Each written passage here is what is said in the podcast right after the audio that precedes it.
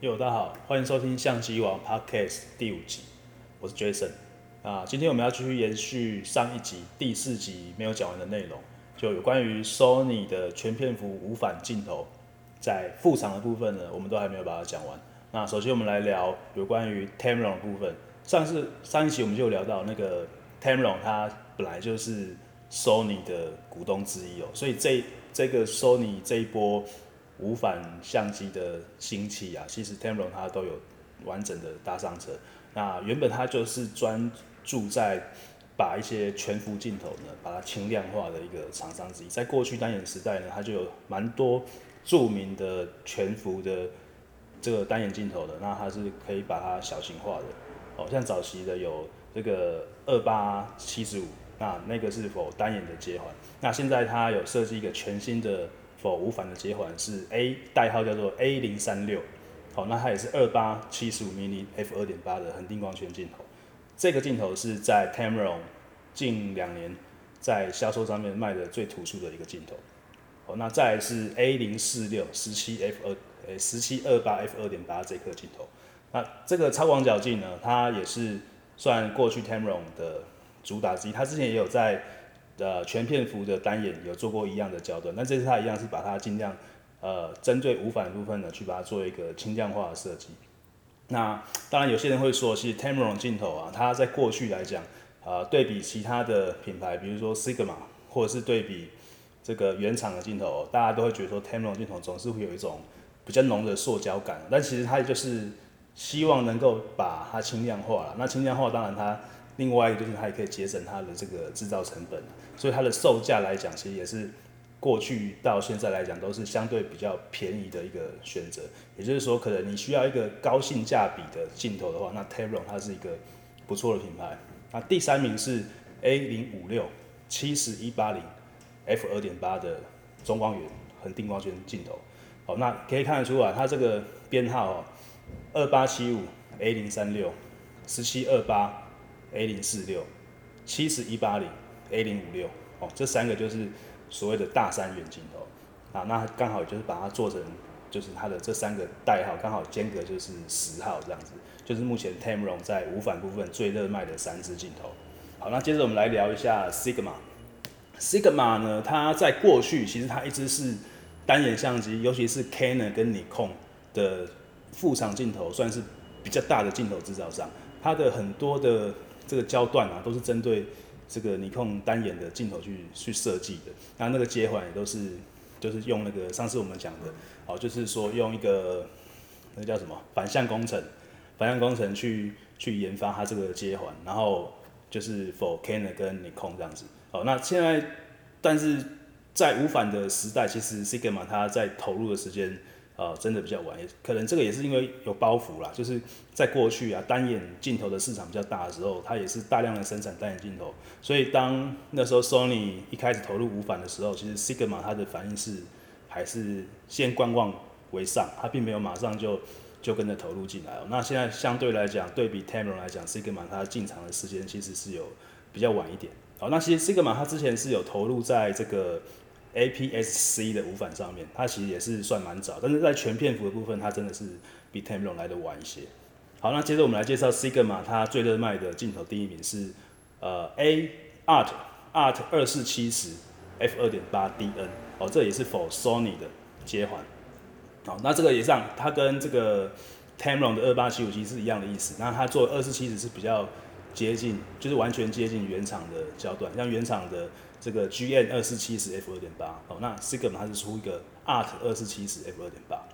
Sigma 它有名的部分呢，就是在它的镜片其实都呃给的哦都蛮，虽然说蛮实在的，它呃基本上给的镜头都一定会给到所谓的超低色散镜头，然后就会搞得说很多人会说 Sigma 镜头啊都超大超重的，你知道吗？哦，所以很多人就是觉得说买 Sigma 当然虽然说价格来上价格价格来讲就是。呃，比原厂要的来的便宜，性价比也不错。但是它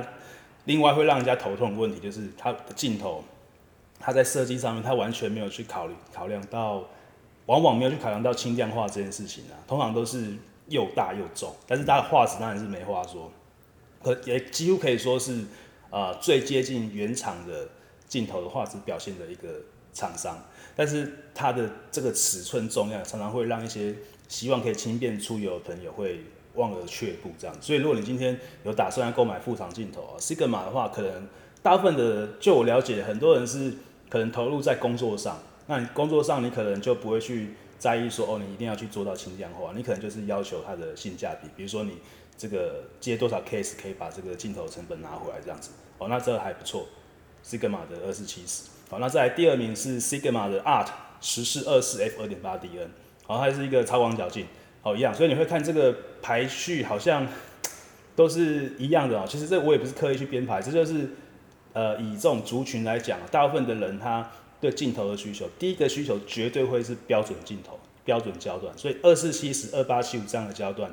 它绝对是会卖在前面的。那超广角镜通常会是我有了标准镜之后的第二个需求。好，所以像十四二四它排在第二名是蛮合理的。那十四二四这颗镜头呢，它的另一个缺点就是它的整个镜头，因为十四二四这个十四的部分太广了，哦，所以它在这个镜头的前域呢，它是凸起的，所以变成说你可能就没有办法上滤镜，这是你要购买这个镜头要特别去注意的地方。但是它因为是这个特别去强调它的这个变形控制哦，所以这个镜头在十四米，它的这个。变形抑制能力也是蛮强的。好，那第三名是这个 Sigma 的，嗯，第三名是这个 Sigma 的 C 一百四百 DN。哦，那这个镜头是比较特别的哦，它焦距非常的广，是从一百 mm 拉到四百 mm，而且它是做一个比较小的光圈，主要是要让你想要拍摄这种望远的焦段，但是你又不希望说这个镜头。太大一颗哦，那一百四百这个镜头呢，其实它是还蛮适合呃入门的使用者来使用。它的光圈最大只有 f 五而已，好，那一百是 f 五，然后四百的时候是 f 六点三，所以这个镜头算是一个入门的望远镜头。但它的焦段到四百，其实对比比如说比较常见的七十两百来讲，它的焦距又再稍微，哎、欸，从变成七十两百、七十三百来讲哦。一百四百，它的焦距就是再更远一些，所以你在泛用度上面其实是还蛮不错的。那要注意的地方就是它的光圈比较小啊，所以你可能呃出去拍照的时候要特别留意一下天气状况。如果光线充足的状况下，这个镜头表现应该是蛮不错的。但是如果说是在一个啊，比如说已经黄昏了，那可能已经没有什么太多的光线，只剩下人人造光源，已经没有日光的状况下呢，你在拍摄上可能就会比较困难。这是要你在购买之前要去注意的地方。好，以上是 Sigma 的部分。那接着是第三个品牌哦，是呃蔡司。那蔡司它原本就是 Sony 的合作伙伴，在过去单眼的时代就有蔡司帮 Sony 去研发设计那个 Sony 的镜头。那到无反时代的时候，呃，蔡司它有挂一个副牌在 Sony 上面，比如说像那个比较著名的，就是我们上集有讲到这个定焦镜五五 F 一点八这个镜头，其实它就是。由蔡司所设计的，所以它基本上蔡司跟 Sony 的合作关系本来就一直蛮好的。那现在新的蔡司他自己推出的 Batis 系列呢，其实它有一个很不错的地方，就是说在过去呢单眼时代的用户买蔡司镜头，其实最头痛的地方就是蔡司镜永远都只能手动对焦，它的镜头的质感其实是非常的好，比如说它的镜头就是你拿起来就是非常的沉啊，然后它的这个外观质感就是金属的成分非常的。的质量非常的多，所以拿起来你会觉得这个东西就是感觉非常贵重的感觉，哦，那但是用起来呢，因为要手动对焦，它没有办法用自动对焦，所以很伤眼睛呐。就是如果你 真的很喜欢拍照，但是你可能又在这个时代你要拍一些动态的东西呀，手动镜它是迟早要被淘汰淘淘汰的一个一个镜一种镜头了，所以基本上现在都必须要走自动对焦。那 Batis 它就改善这个问题，它现在开始蔡司镜头有自己的自动对焦镜头。所以，呃，它这一系列的定焦镜头呢，其实也是卖得非常好。那蔡司它有一个原则，就是它自己推出的镜头呢，基本上就是只有定焦镜头。蔡司它是几乎不出变焦镜头。就我所理解，目前好像没有看到蔡司出过。它自己本身哦，不是说它跟 Sony 合作那些哦，它自己本身是没有出过，好像没有出过什么什么变焦镜头。几乎它每一颗镜头都是定焦的。那在我们这边卖的最好的第一名是 Batis 四十 mm f 二。这颗镜头，它光圈是 f 二，那四十 mm 的很明显，它这个镜头就是一个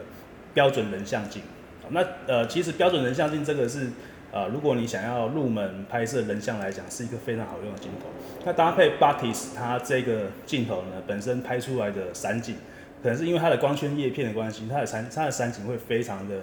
漂亮好看，会有那种很很明显那种奶油奶油的感觉。哦，所以很多人呢，他要拍人像的，但是又不希望这一颗镜头它不好用，因为有比如说你买到比较广的啊，像二十四 mm 左右的，那这个可能你在拍的时候啊，人像啊，你要距离人像距离压特别近，因为有时候要拍一个特写感觉。好，但是你用四十的话，它可以稍微有一点距离，就是跟 ND 之间有一个至少有一个距离，就比较有点安全感，不要太不能太远又不能太近，这样刚刚好。那另外一个第二名是 Batis 八五 F 一点八，那这个当然就是更明显，它是焦长更长，光圈更大，它就是可以让这个背景可以再更明显的虚化，还有就是可以再去强调这个背景跟主体的压缩，压缩空间的这种感觉。哦，所以它在拍人像来讲，如果以效果来讲，它当然是会优于四十 F 二的表现，但是它必须要在一个比较宽广的空间来做运用。所以你是，哎，大部分啊专职在做一些。呃，人像拍摄的话，除了四十 F 二这样的标准镜之外，它可能就会在需要准备一颗像这种八十五 F 一点八的这种更长焦距的定焦，可以拍到所谓的哦，你看这个人像，它可能拍到全身哦，从头到脚都有进进入这个构图画面里面，但是背景还是这样子画的乱七八糟，就是很奶油。哎，乱七八糟不能讲，通常讲乱七八糟就是。这个散景啊，它有一点二线性的感觉，所以我会说画的乱七八糟。但如果是蔡司镜头，它不会是乱七八糟的，它的呈现会是比较奶油感。这可能就是用影片来呈现，大家会比较清楚。但是大家听我这样口述，你们可以去稍微针对这颗镜头，就是 Google 搜寻一下，就会就可以了解我所说的意思。好，那第三名是 Batis 二十五 mm f 二，这颗镜头就是相当于二十四 mm 嘛，所以它就是针对一种小广角，它的用途就是。其实它主要可以拍人带景。如果你常在拍，就是说除了主体以外，你会带一些背景比较多的话，那二十五这个焦段它就真的还不错。那光圈还有 F 二呢，就是它一样能够带一点背景虚化的感觉，但它的虚化感觉可能就不如上面所讲到的四十跟八十五这两颗镜头，但是它可以有比较广的这种使用焦距，所以说你在一个室内空间在做运用啊，其实它也会相对的比上面两只。来的好用，所以你在选定焦镜，就是要去强，就要去思考一下，你使用这颗镜头，你主要是在室内拍摄，还是说你是在户外拍摄？这多少都会有一些影响。如果是在室内拍摄，那我会建议你尽量去买比较偏广角一点的定焦镜头来做使用。好，第四名，第四名是 Batis 十八 F 二点八。那这颗镜头其实，诶、它虽然它是排在第四名，但是实际上去看这个。销量来讲啊，我是有点惊讶，因为这颗镜头其实它的单价是比较高。呃，我们之前好像有跟大家讲过，就是说，我忘记是在 podcast 讲还是在影片中讲，就是如果以定焦镜来讲，五十 mm 它是最便宜的焦段，然后再来五十 mm 越开始往广角地方去算，越广角就越贵，或者是往越望远地方去算，越望远就越贵。哦，所以十八 mm 这个镜头呢，它其实真的也不便宜，因为它已经是在。八 T 十里面是最广的一颗镜头，它是可以拿来单专门拿来拍摄风景做使用。那光圈只有 f 二点八，你可能会觉得说，哎、光圈好像比二十五啊，还有四十都还要再小一级。那这样来讲的话，就是你你这样够用嘛？其实你拍风景来讲，光圈其实是不需要开到这么大的。哦，如果是专职在拍风景，你反而要的是更广的视角，或者是更好的变形控制。好，所以这是要针对你的使用需求来做选择。如果你是喜欢拍风景的朋友呢，十八 f 二点八这个镜头它也是不错的选择。那画质就不用我说，其实画质，呃，你们有兴趣的朋友就可以自己上网去搜寻。那主要要研究就是，你们可以看一下它的 NTF。你只要可以上到官网，然后去找到这颗镜头的的介绍，它的规格通常在下方就会有一个 NTF 介绍，你可以看出说，哎、这个镜头它的画质表现是怎么样。那老实说，其实现在在二零二零。以后出的镜头，它的 NTF 表现都是比过去相同焦段还要再有更好的表现。好，因为现在的整个光学计数器都有明显的提升，各家都有这样的明显的提升，所以大家其实在使用上呢都可以很放心的使用。那当然你有一些特，除非你有一些工作需求或是特别需求，那当然你就要特别去强调说，哦，可能我要一个抗耀光好的镜头啊，或者说我要一个刚刚讲的变形控制比较好的镜头，那这种东西你就要特别的去做研究。好，那我们终于把这个 Sony 的副厂镜头、无反镜头部分呢介绍完了。好，那剩下一些时间，我们先休息一下，待会我们再来聊。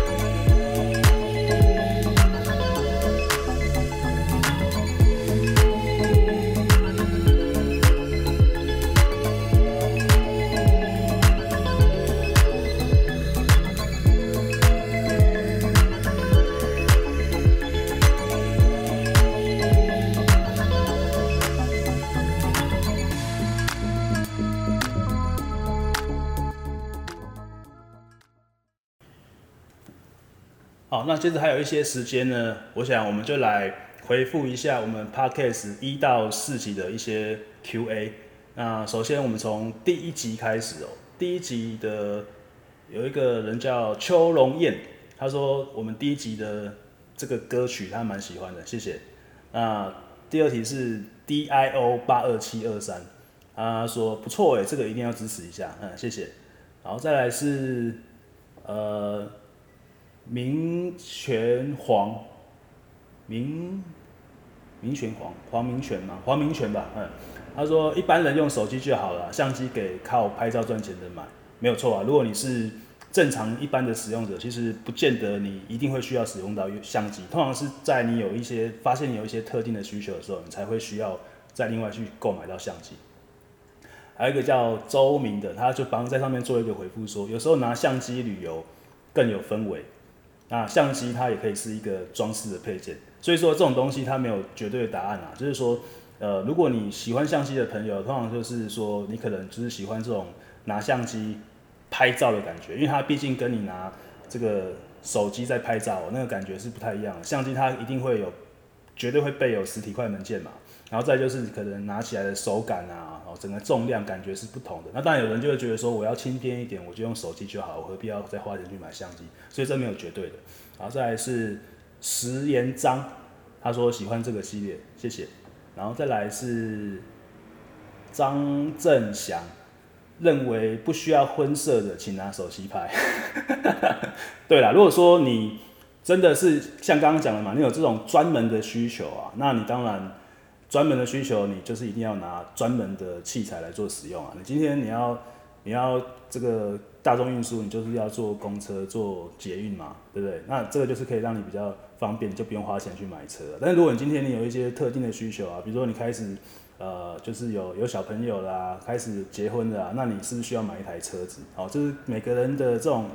当下他的一些状况啊，会影响他可能需要使用到什么样的工具。好，再来是。陈呃，Jimmy Jimmy 陈，Jimmy 陈说，相机说穿的就是一种工具，要想的是我可以用它来做什么，而不是它可以做什么。对，这个回答非常好，就是呃，其实相机它就真的只是一个工具而已啊，不管你是用手机拍还是用相机拍，哦，其实呃，重点是你想要用它来拍出什么样的东西，而不是说你要什么东西才需要相机，然后那其实是两个不同的想法。好，再来是身穿说，赞赞，买了相机之后就很少用手机拍照了，除了超广角。对，就很多人是在还没有用过相机之前都用手机拍照。那通常你买了相机之后，因为毕竟你已经花了钱了嘛，那所以你可能就会比较重视这台相机。那在使用后，当然你可能会慢慢发现说，在可能画质上或者其他方面，它会有一些差别。哦，大概是通常是这样子，所以你才会慢慢的去发现说，哦，原来手机跟相机会有这些差别。他就但你还没有接触到相机之前，好，基本上你都是觉得说手机都是非常够用的。好，再来是 Ben Lin，哦，原来阿昌是新竹店店长，对啊，一直都是啊。Akira Xu 说，希望节目中可以注意不要用大陆用反馈，应该是回馈才对。那现实真的有些人本身有相机的，却还是推崇手机拍摄。我个人是偏好相机拍摄，因为我没有广角镜，在这一环只好拿手机暂代。对于很多人不知道感光元件大小差异的人，我也是觉得用手机拍就好。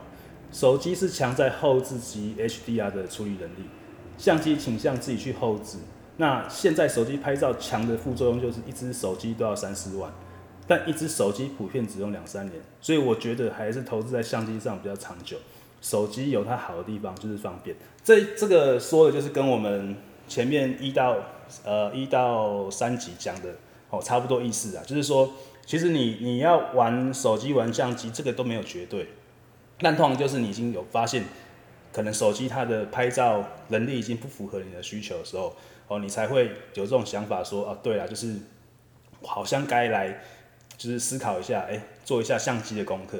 了解一下相机到底跟手机有什么不同。哦，通常都是这样子，所以不会说一开始马上就跟大家讲说你一定要买相机，因为这真的是每个人不一样。哦，然后再来就是大陆用语哦，这个感觉我不知道，现在网络时代其实很多时候这种用语啊，其实到底是不是原本台湾的用语，还是说？就是国外的用语啊，其实我们有时候也会搞不懂。哦，那我当然我们会尽量这样子去，希望可以让就是大家都清楚了。但是这个我们尽量啊。那接着是 Steven Wang，呃，他说非常有趣的话题，常常会听到别人说用手机都可以拍出跟相机一样美的照片。不不不，那是因为你拿别人都后置好，然后又是放在 IG 上的图做比较。有用相机的人就会知道，相机拍出来那种光学感、色彩、景深、画质根本是不同层次。花几万块买来的相机跟花几万块买来的负正相机，前者随随便便拍一张就是比较美。所谓的买器材送技术，不过说到底，照片拍出来美不美、好不好看，最重要的还是站在快门后面的那个人。构图跟场景都做好了，哪怕是拿一台儿童玩具相机都能拍出好照片。哎，对，这个其实。大家如果有在看 YouTube 啊，你们可以在 YouTube 上面多找一些有一些关于在聊相机的 YouTube 频道来看看。其实真的有一些摄影师，他们就是常常在挑战说，诶，他们往往以前都是拿那种很大台的专业的单眼相机在帮 ND 拍照，那他们就会有那种气话说，好，今天你不准用单眼相机，我就给你一台那种那个 normal 相机呀，可能那个画素只有三百万、五百万的 normal 相机。好，那这这一个行程就全部都用给我用这台相机去拍。那其实你可以去看他拍的照片，大部分他的那种会让你觉得照片漂亮，其实并不是在画质好坏，而是在它的构图跟它的美感。好，所以真的有时候这这种东西很难讲。当然你有画质，你要画质是要买可能大感光元件，或者说光学光学素质好的镜头。哦，这是画质。但是如果你要训练美感，你要训练这种艺术的这种美学，这个是真的不是花钱买得来的。哦，大概是这样子。好，那这是第一集的留言。接着我们来看第二集的留言。一样，这个 D I D I O 八二七二三说超爱这系列知识，哎，谢谢。然后有一个廖导，哎，Jason 有这个有趣，我全部听完超赞，谢谢。简阿瑟嘉玲，呃，不知道什么意思，没关系，下一个。Birin Lee。手机跟相机根本是不一样的东西。我从八年前用 M43 系统换到 Sony 的 APS-C 系统，就算是好几年前的 G-X7、GM1 搭配很轻巧的 F1.8 定焦镜，或是 F2.8 变焦镜，就算是现在最新的 iPhone 12拍出来的画质解析度，还是远远不如好几年前的 M43 系统。更不要说 APS-C 或全片幅镜头。全片幅系统，手机的拍照终究只是方便。真的要专心拍照，我还是会拿起我的相机，对吧？大部分有长期在使用相机的朋友都会有这样子的感受，好，所以基本上就是在你有没有使用过而已，这样子。好，再来是小陈，他说可以谈谈拍鸟族的未来相机，连拍、高 ISO、连续对焦这些，啊，如果有机会的话，我们就来讨论看看，看要怎么做。好，谢谢。好，然后 Jerry Chen 说，好像在听广播电台的节目，对啊，我们就是在做 podcast 的啊，对。然后包菜说，期待下一集，边做事边听的感觉很好，谢谢。好，接着是第四集，目前只有一个留言是 Kobe Bryant，他说二十四定拍影片很好用，不意外，预估今年剧院会上榜。对啊，其实二十四 GM 拍影片真的是很好用，而且它光圈一点四，然后这颗镜头本身又很轻，它又不是我们想象中的那样的二十四一点四，所以这颗镜头真的是会蛮讨人喜欢的。那今年的三五剧院也是一样的状况，而且三十五 mm 其实它是更趋近标准焦段，所以更多人会喜欢这样的焦段，所以。今年二零二一年，它确实很很有可能会上榜。好，那以上是我们呃所有到目前为止的 Podcast 的留言回复，在 YouTube 的部分，对，那呃希望说呃如果你在针对我们的 Podcast 节目啊，你有一些什么特别的想法，也欢迎你直接在我们的 YouTube 频道的影片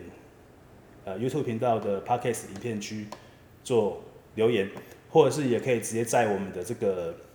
Apple Podcast 好上面做做评论，我们一样有机会也会上去看。可能我们下一集就来看一下 Apple Apple Podcast 上面有哪一些留言，也把它来做一些回复这样子。好，那我们今天这一集就到这边告一段落，我们下期见，拜拜。